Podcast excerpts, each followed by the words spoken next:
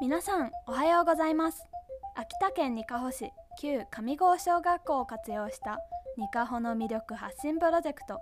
にかほのほかにラジオ。お届けしますのはにかほのほかにスタッフの国重咲です。このラジオはにかほのほかにという施設の中にある元放送室ス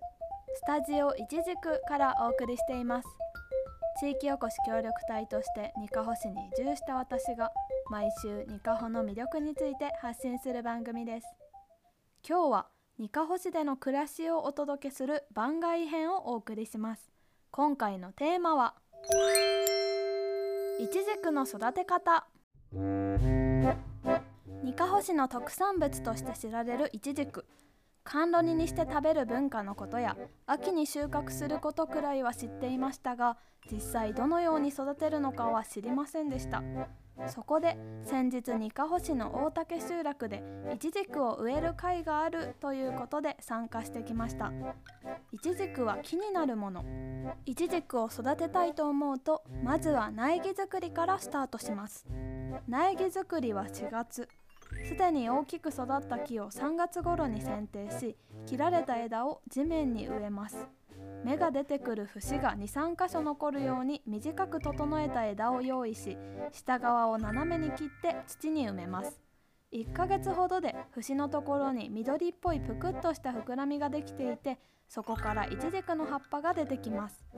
このまま来年苗木として植えるために1年間育てていきます。6月の作業は2年目以降の木の芽かきとカミキリムシの駆除。芽かきではたくさん伸びてきた枝の中から強そうなものを選んでそれ以外は枝ごと落としてしまいます。上やら横やらいろんな方向に伸びる枝の中からこれからの1年育てるものを決めるのは初めてだと悩んでしまいます。その際に考えるポイントは上に伸びると影を作ってしまって他の枝の邪魔をするなとか隣の枝に向かって伸びていたら場所の取り合いになってのびのびと成長できないななど。1年後さらにもっと後にどんな姿に成長していってほしいかを想像しながら剪定していくんです。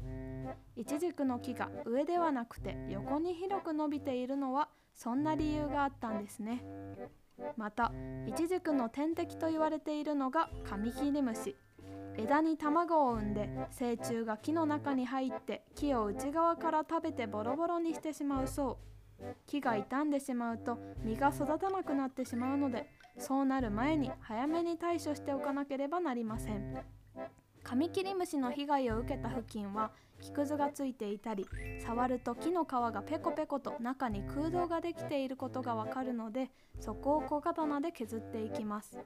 木を一本一本見るという手間のかかる丁寧な作業を収穫までずっと続けていくそう。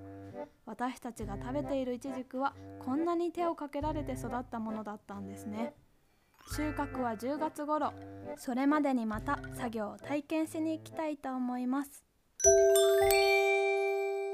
ということで今週ニカホの他に向けてお届けしたのはイチジクの育て方でした。